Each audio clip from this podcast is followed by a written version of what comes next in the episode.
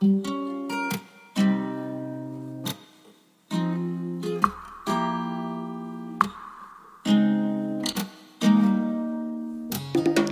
家好，欢迎来到八万七千问。这是一档与大家一起探索命理学的节目。我们未来也将不定期的邀请不同的命理师来分享他们眼中的世界，希望在这里遇到更多同好者、同行者，与我们一起用更丰富的视角体悟世界，感受人生。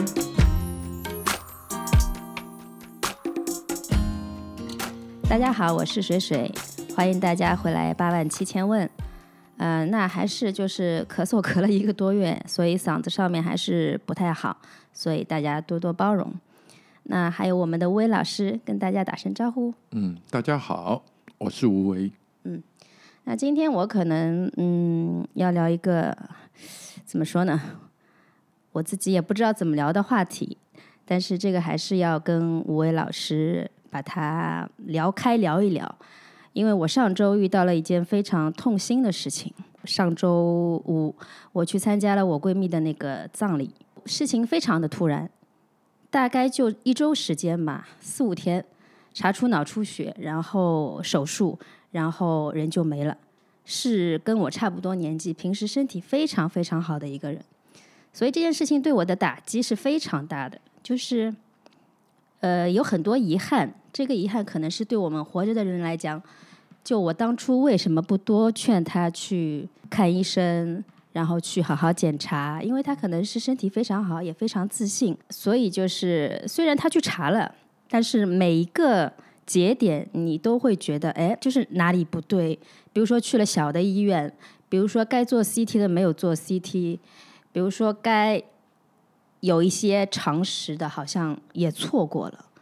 所以这件事情对我来讲，我就觉得已经不是说健康对我们来说是一个非常重要的话题，甚至到生死，我突然觉得原来到了我们这个年纪也要去面对这个事情了，就还蛮残酷的。那这个回到命命理上来说也好，回到八字上来说也好，我原本是学了八字之之后，我觉得啊，我可能可以。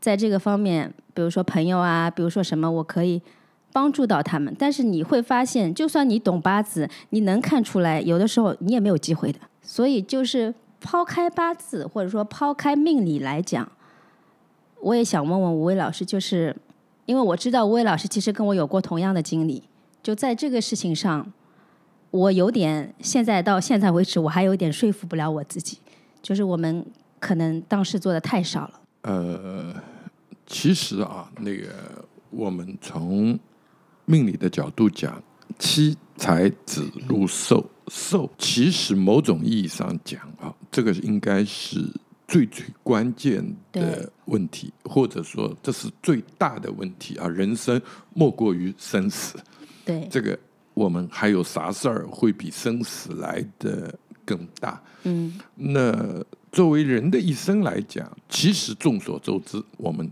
早晚有一天都会去面对这样的一个状态，死。但是啊，我们在太多太多的时候，其实从自身的角度讲，我们都无法去释怀。那从我学八字。其实也蛮巧，呃，我学八字开始，它的缘起啊，是出于我最好的一个朋友的过世。对，那也是因为这样的原因啊。虽然我那个在十五六岁的时候，我就非常爱好术数，但因为各种的原因，或者说时机没到吧。呃，所以当初只是比较浅的啊，去学习或者了解，对。那之后，从我个人成长的经历，我是也做职业经理人啊，做做商业这一块。那么，直到了一八年啊，我最好的一个朋友啊得了白血病，那个也是跟我同岁，而且应该在我人生当中，我们从十岁啊，在小时候一起练击剑。作为一个儿时的伙伴，嗯，一直伴随着我们人生进程当中，这样一路走下来三十年，那么而且说我和他的关系其实远远超过了跟我亲亲的妹妹对嗯。亲妹妹的那个关系啊，因为我跟家庭缘也比较薄，所以当他死亡的时候，让我真的感受到了叫做人生无常。对，那个我们明天和意外哪意外个先来？哪个先到，对吧？这个嗯确确实实很不能讲无语，至少说很懵，很懵。但是从这样的一个状态下啊，我们走进八字以后，包括说啊，我在那个三十几岁的时候，面对呃所谓啊看了很多佛家的、道家的，或者说我们讲儒释道的一些中国传统文化的一些书啊，从这个当中，其实面对死亡的，尤其佛家讲的是不少的啊。嗯，那尤其是一本叫做那个《西藏生死书》西藏生啊，对，对对西藏生死书，我床头就放着这本书。那么让我到了知天命的年龄，呃，我会去看啊，会去想，会去思考这样的一个一个问题。那从当然从八字的学习到最后，那么生死这一关。或者说，我们必定这个还是一个所谓学习的基本功啊，因为这是最大的事儿嘛，嗯对吧？既然我们讲论八字说生死，当然我们还是会看，但很少论，对，很少论。那么这里面包含着所谓我们讲的，说学习八字以后啊，啊，从这样的一种状态进去，然后我去学习八字啊。那么在学的过程当中，我得到的最大的感悟啊，就是说八字啊，其实让我们去了解人生。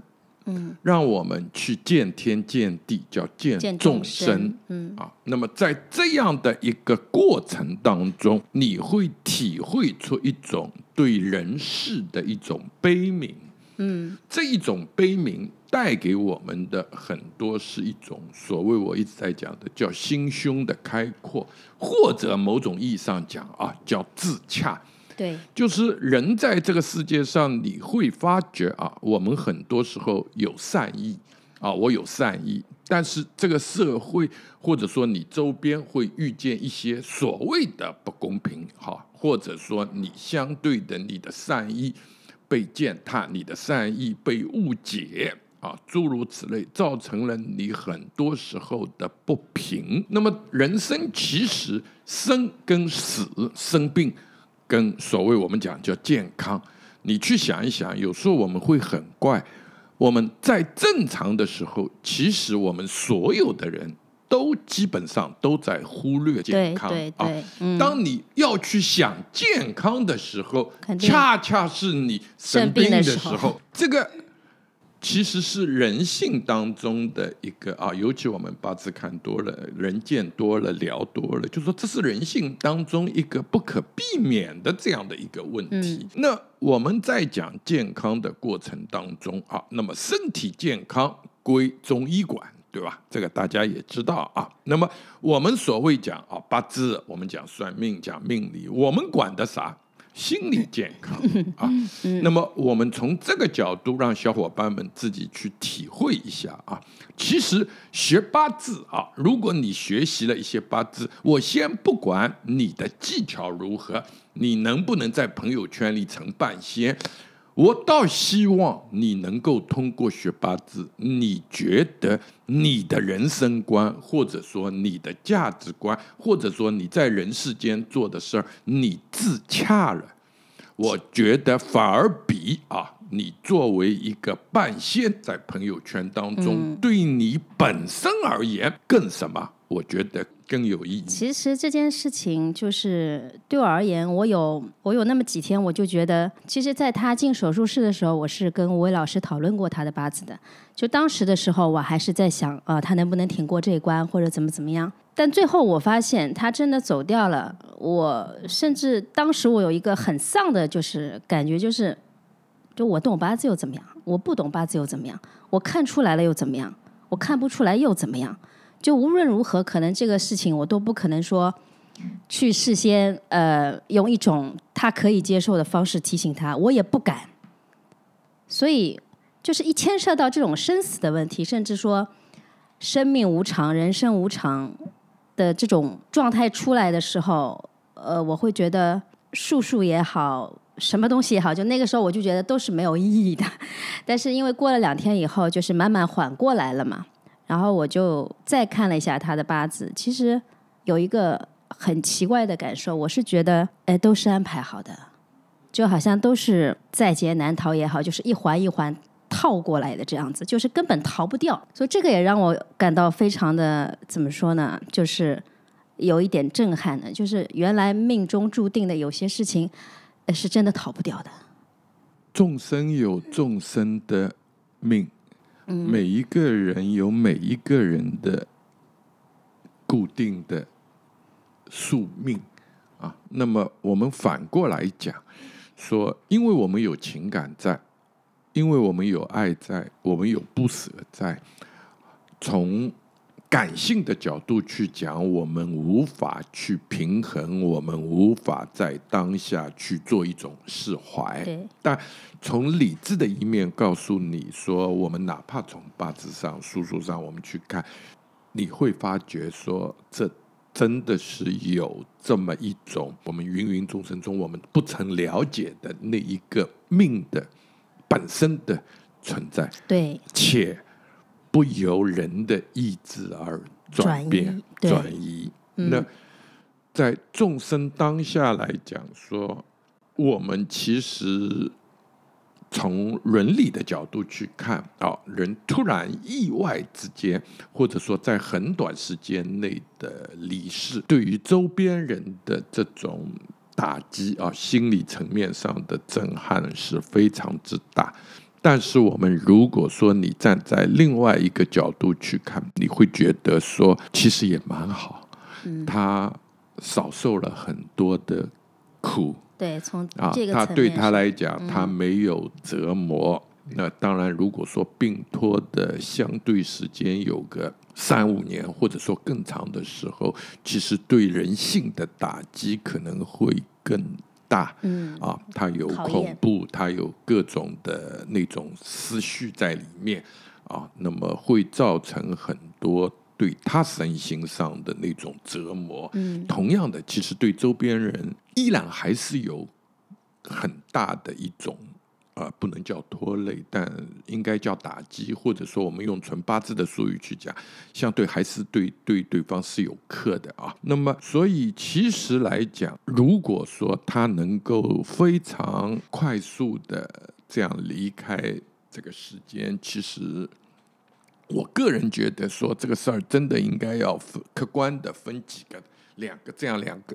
层面去理解啊，当然我们周边的人一定是受到情绪的影响，嗯，对吧？那这个首先我们是正视啊，当然我们也需要去表达很多对于他的一种思念也好、缅怀也好啊。那么，但我反过来一直讲说，如果我们学了八字，更重要的就是说。我们要在很多事情上啊，好与坏，对与错啊。那之前听过我们节目小伙伴，我也一直知道啊。那个我常常在讲，人的一生啊，每一年每一刻，其实你都是好坏相随的。嗯，对啊。那么，包括说我们有时候讲笑话，说你今年流年很好，对吧？很有钱，或者说哎，今年很棒。那其实这仅仅是我们生活当中的一个所谓叫一俊遮百草，对吧？嗯，不代表。那可能啊，你掩盖了你，因为是这个上的一个得意啊，掩盖了你人生当中其他方面的悲欢离合。嗯。那么，这个我觉得我们还是说，通过在这样的一个学习过程当中啊，我一直在讲，其实我们学术啊，只是一个方法论啊，更重要的真的是叫做见天见地见众生。其实，包括说我们从树去见道。对我到今天为止，我已经不不去，就是说现在这个轮回里去思考问题，而是我觉得，那既然已经这样了，我们要把他的份。连带着好好活，所以就是活着的人是不是应该更加的去注意健康？无论是从身体上也好，身心上全面的，那我们要怎么样去做？就是这不是一句空话啊！我要好好的，我要注意这个，然后你又熬夜继续熬夜，然后你怎么样继续造，这个肯定是不行的。那因为因为这样，所以我就觉得啊，那八字其实在这个过程当中给到我的一个启发就是，我能够从他的八字里，或者从自己的八字里，或者从朋友的八字里看到一些信息的话，那至少我们可以在这个方面多多注意嘛，对吧？多多的去就是说呃，避免你在这个方面呃更加的去破坏你自己的身体或者怎么样。所以从这个层面上，我还是想要跟吴伟老师聊一聊，就是从。首先，呃，身体的健康方面，那另外一个是心理的健康方面，我觉得这个都很重要。就我们用八字的话，有一些我们从哪里可以，就是也不能又要说简单看看，简单看看了，就是能够让大家稍微参参照一下的一些指标。对，好啊，那个其实啊，那个刚刚讲生死的问题，对吧？呃。大家小伙伴感觉可能会比较沉重一点啊，那么我们话锋一转啊，从从我开始讲，我开始先给大家讲一个所谓叫做不是笑话的笑话啊。我们这个年龄啊，因为我现在也到了那个知天命的年纪，我的那个外婆啊，年龄真的也不小了。从大概前几年开始，一直去看他们的时候，有时候跟他们坐下来，跟老人家坐下来闲聊啊，那个老人家开口就讲啊，我们老了没有用了，对吧？我们吃一顿少一顿。那个 我每一次都很开心的告诉他啊，我说那个奶奶你错了。不是你老了吃一顿少一顿，是每一个人都是吃一顿少一顿。刚刚生出来的娃娃也是吃一顿少一顿。我们真的没有办法啊，吃一顿多一顿。他后来狂笑啊，从啊我们讲身体健康这件事儿啊，从瘦开始出来的。那么在八字里面啊，有时候啊很有趣啊，人的一生，人的或者说我们讲身心啊。是两个面啊，首先得区分，身体是身体，器官的功能是器官的功能。那么有时候我们小时候啊，因为我是运动员出身啦，所以那个从小受的教育，运动使人健康，对吧？嗯，没事儿老让你啊，运动运动去动动。当然，对于我来讲，我是刻在骨子里的啊，那个还好还好。那个现在当然上了年纪以后，确确实实懒了很多，这个另外一件事儿啊。但作为运动来讲，本身我不抗拒啊，我不抗拒，而且我还是蛮喜欢的。嗯，但是真的懂了，我们讲叔叔也好，懂了一些中医也好，懂了一些养生之道也好，突然知道很多观念都是。有模糊的地方，有不清晰的地方。不是运动让你健康，而是动静皆宜让你健康。是啊，那个运动只是让你什么啊？有时候我们在健身房，夸夸夸夸把肌肉练成肌肉块，对吧？这个叫运动让你什么？叫做强壮。它只是强壮，但并不代表说你的寿就长。那么曾经的一直在普及啊，我们中医理论里面讲。大小伙伴们想一想啊，啥动物活得最长啊？乌龟啊，乌龟肯定比猴子活得长。嗯啊，猴子的那个运动量绝对足够，这个真不一样啊。这是第一个误区啊。第二个其实也很有趣，这个在我们讲八字上看得出哦。说石柱偏财格的人啊，嗯，长寿。嗯，哎，小伙伴觉得奇怪啊，石柱偏财格的人长寿。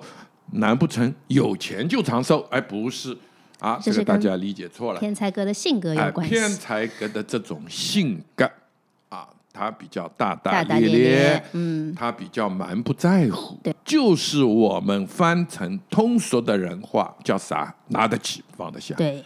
那么从这样的性格和长寿之间的关联是什么呢？那就很简单了嘛。那就是说，你的心态影响你的时候，影响了你的机体器官的一些转变。就这个很明显的，就是我胃不好嘛，我只要情绪上有问题，或者说我这个时候在生气，我胃会痛的，就很明显的。你不光痛，我觉得你你会不会就是打嗝儿，不会就堵住了嘛，堵气。对对对对，就堵住了。这个这个一定是啊。那么。其实来讲啊，我们讲身心健康，那其实这里面有两个啊，我们讲学术以后一定要学会的观念，它是叫做相互相成的，互为里外啊，或者叫互为表里你的，比如讲，我们有时候讲啊，说我抑郁症了，对吧？嗯我心情不好，我情绪不好，我很抑郁，其实是肝受损。肝或者是我们说的木，哎，对，嗯或者说啊，肝火太旺，暴嗯抑郁、躁郁，对吧？嗯那肝火太旺，有时候是气质性的变化啊，不是说你改变了情绪。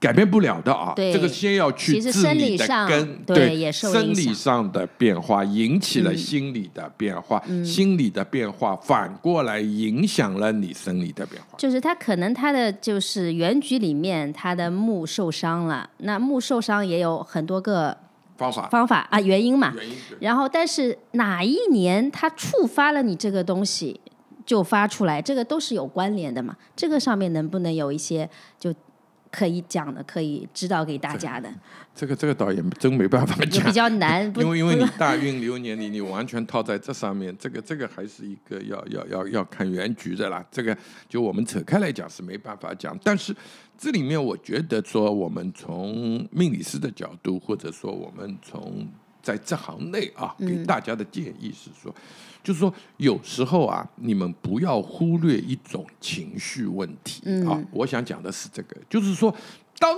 你长期的处于那种易暴易怒、嗯情绪波动蛮大的那一种长时间的周期啊，嗯那我讲所谓的长时间的周期。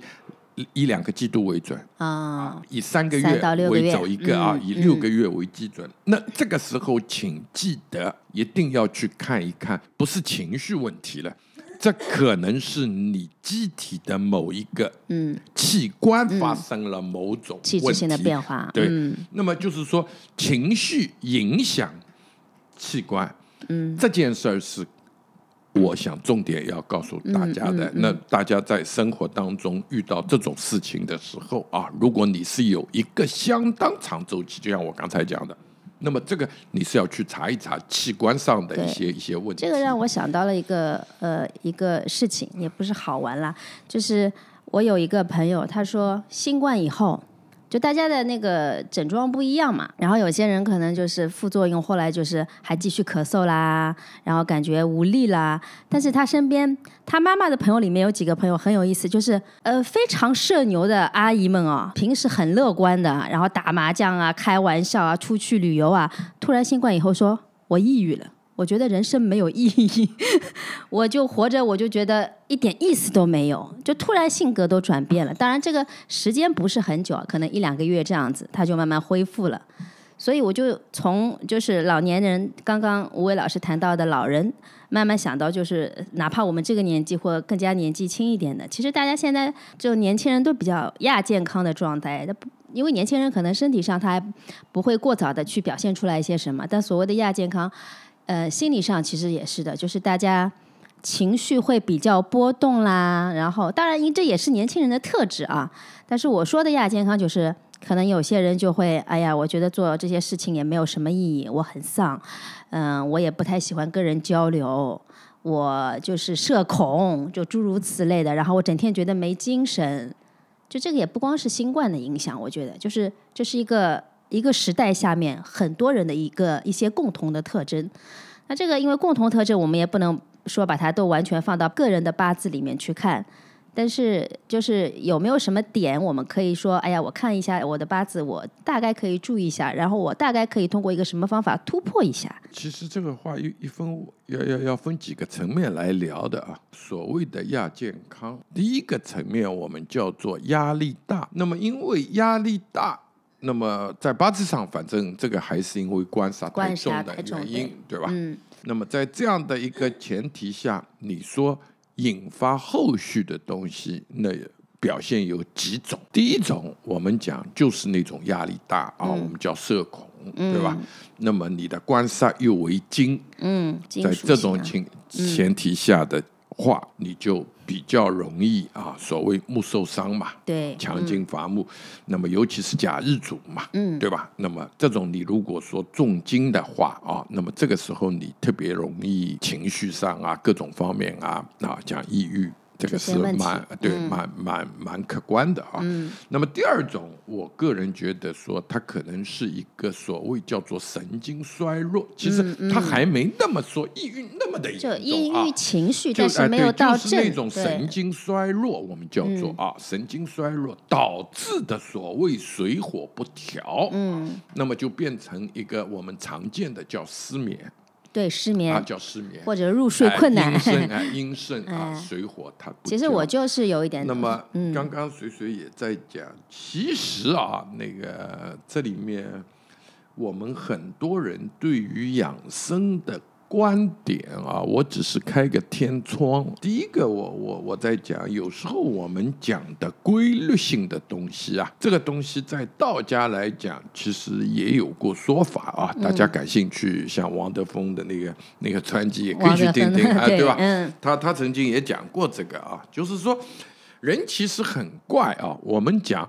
三餐，对吧？你说一定要固定吃养好胃，嗯，不一定的，不一定的，要对的。看人的。啊，对的，对的啊。那么我们讲，有时候高血压了、高血脂了，有些人吃这个行了啊，就好比我们曾经一直讲笑话啊，那个兔子就该吃胡萝卜，对吧？那你是什么样的体质啊？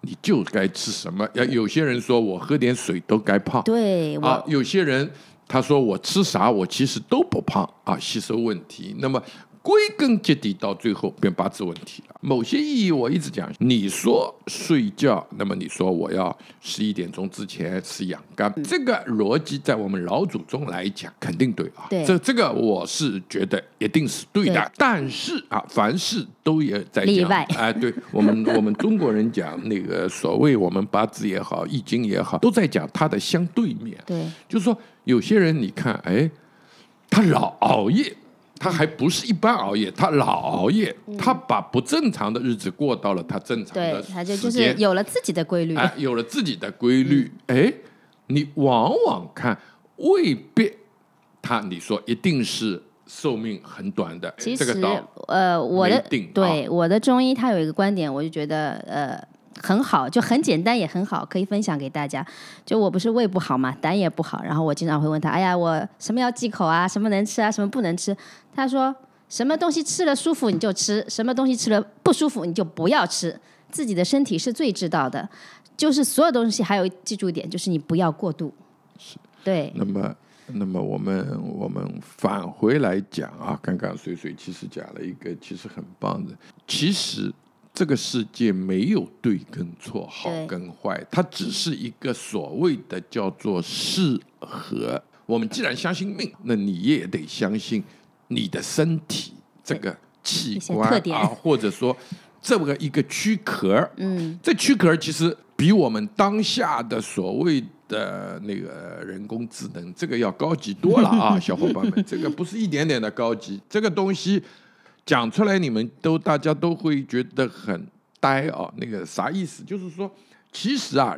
你说我们去讲瘦、讲心情，从躯体的角度你去看啊，你只要完成三件事儿，你的躯体保证没问题，吃得下、睡得着着、拉得出 啊，就这三件事儿，没有其他一件多余的事儿。就臭皮囊的功能啊，能实现就好了。这个人的底层逻辑的功能就这点。那如果说你愉快的完成了这三项功能，表明就是好的。嗯，啊，那么包括说我们讲现在很多对中医也是有误解啊，觉得那个中医只是一个调理，不是治病。这个小伙伴们千万啊，对，千万不能这样想。我假设一下，古代你是是皇上，你养了很多的所谓的名医在你身边啊，治个感冒，人家名医告诉你，老板。我们得一个月以后慢慢调啊，调好了再再那个，啊。砍头了。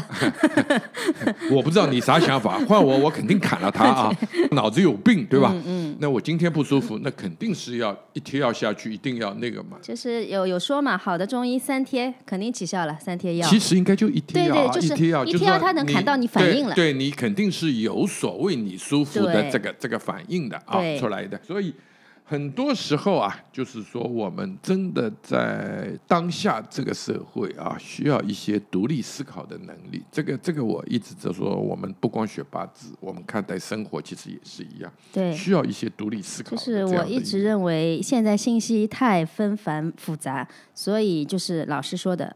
独立的思辨能力是非常重要的。那正好谈到这个中医啊、养生呢，那群里小伙伴有在问啊，就是中医滋补，他的理解是通过五行相生嘛。那比如金生水，他他觉得就是通过肺来补肾，但是金又克木。那这样的话，觉得肺太强，会不会又对肝胆有影响？哎，我觉得这还是一个蛮好的问题。那个这里面有两个啊，我先做两个解释啊。我们很多先得理清楚一个思路，啥叫中医，啥叫西医啊？这个这个我们常常有时候在混啊。那么中医来讲，我们中医的理论都是叫相生，它完全跟我们术数是同宗同源同理。那我们讲的都是相生，所以。我们在器官上的所谓的金木水火土，在器官种子来讲不谈克的，啊，所以没有没有这样的一个观念啊。当然我们会有所谓辩证法当中啊，子强母虚，母强子虚，有湿热，有阴寒，嗯，寒啊，燥、热湿寒燥、日这些，对，嗯。那么这种都有，但这个我们是不认可的啊。我举个例子给大家听啊，我们设身定位，比如讲我们在六亲上，其实从名称或者表面表象上来谈，也不谈克的啊。我举个例子，女命我们讲官杀是老公，嗯，对吧？男命财是是太太，对，那你只要有个官，官一定克你的嘛。嗯，你有个财，你一定去克财的嘛。对那么难道是这个世界上所有的人，男生都克太太的，所有的女生都被太太克的吗？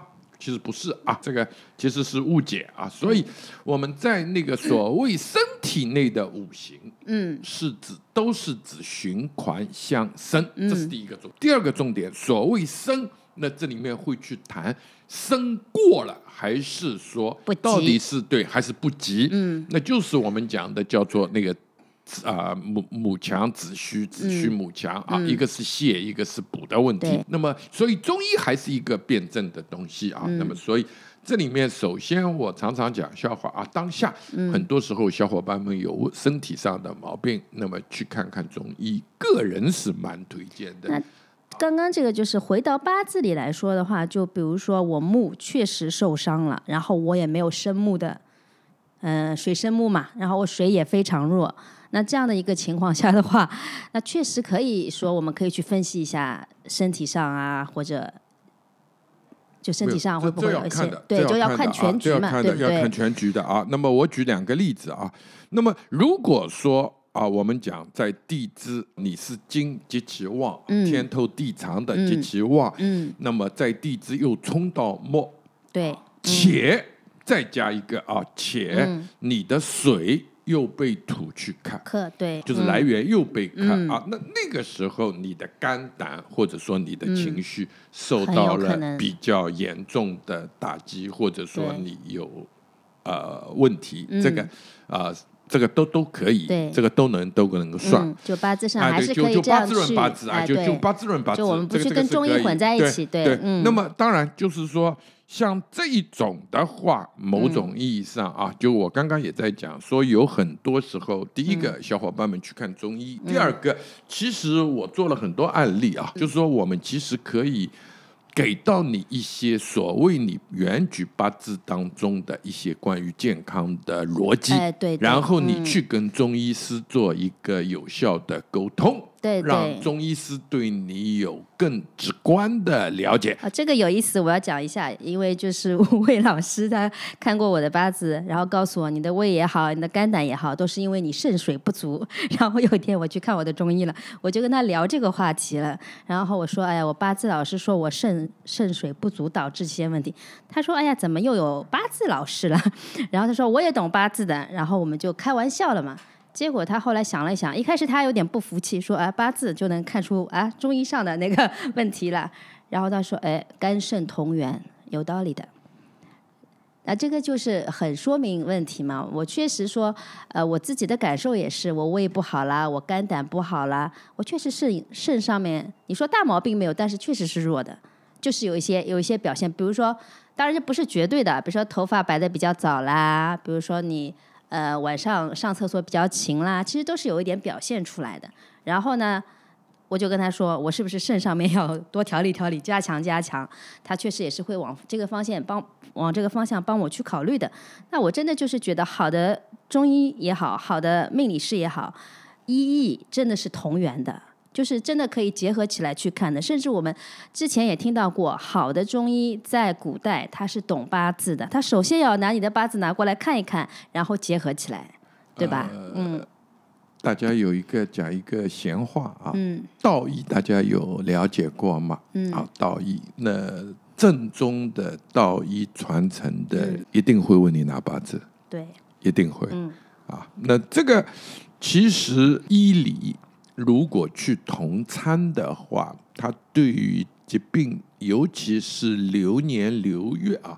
我们再深入一点讲，到流年流月，嗯，这个东西它的准确率真的会到一种惊人的啊。那么当然有病还看病，那么 不要都靠八字啊。对，另外啊，讲一些传奇的给大家听听，就是说人的身体啊，刚刚我们就要讲一半，西医呀是讲叫看，西医我们都讲叫相克，对吧？对，这个不好拿掉，那个不好拿掉，都拿掉，嗯，对吧？当然。这两个东西，说我们讲相生跟拿掉哪个重要，在我看来都重要。那当一个器官坏到影响大体的运营了，嗯，那必须要什么割掉？嗯，所以这个也是对啊。嗯，当然从养生的角度，或者说从中医的，或者我们讲，哪怕说我从我们命理师的角度讲。我是反对高调反对说开刀的啊，那你你没办法，那没办法，嗯，有办法尽量别去开，是的，因为动掉了你的什么叫元气啊？对，那个我们八字看八字，很多时候到了后期啊，那个因为小伙伴如果说刚刚进门的时候呢，大家也没必要看这个啊，那个到了我们后期，我们都在讲这个八字的一种叫做气，这个是人生当中，就是我曾经讲过命运。命是固定的，嗯，从命在运当中的变化，靠的就是那个气，嗯，在推动的，嗯，所以人活一口气这句话真的是没错的啊，所以我们是在讲气，气这个东西是先天的，对，那你不能够通过，比如讲我们讲开刀，有时候说伤元气，对吧？要补啊，那么补进去的和你自身的这个完全不一样啊。那么第二个。又得讲一些闲话。我们在道家啊，我们会看到那个，尤其男孩子对吧？喜欢那个张三丰啊、王重阳啊，那 个那个所谓的武学大师啊，他们的气精气啊，这个都是说我们讲的叫精气神，这个都是自己修炼到了神仙的地步啊。我们大致就就这么去泛泛的来理解去啊，就是说他自身身体的调养，这个气的运转，他到了一个不可思议的。地步，那这个是真功夫啊！嗯，那个不像我们现在在讲，那个我一直在讲，我们讲讲是啥耍嘴皮子，嗯。啊，一个人家是真的用身体在 嗯。实践，对，这不一样这种东西啊，对。那么我一直在强调说，义理也好，我们讲中医的一些理论也好，最经得起实验的啊，就是把自己的身体利用五行在玩，并且。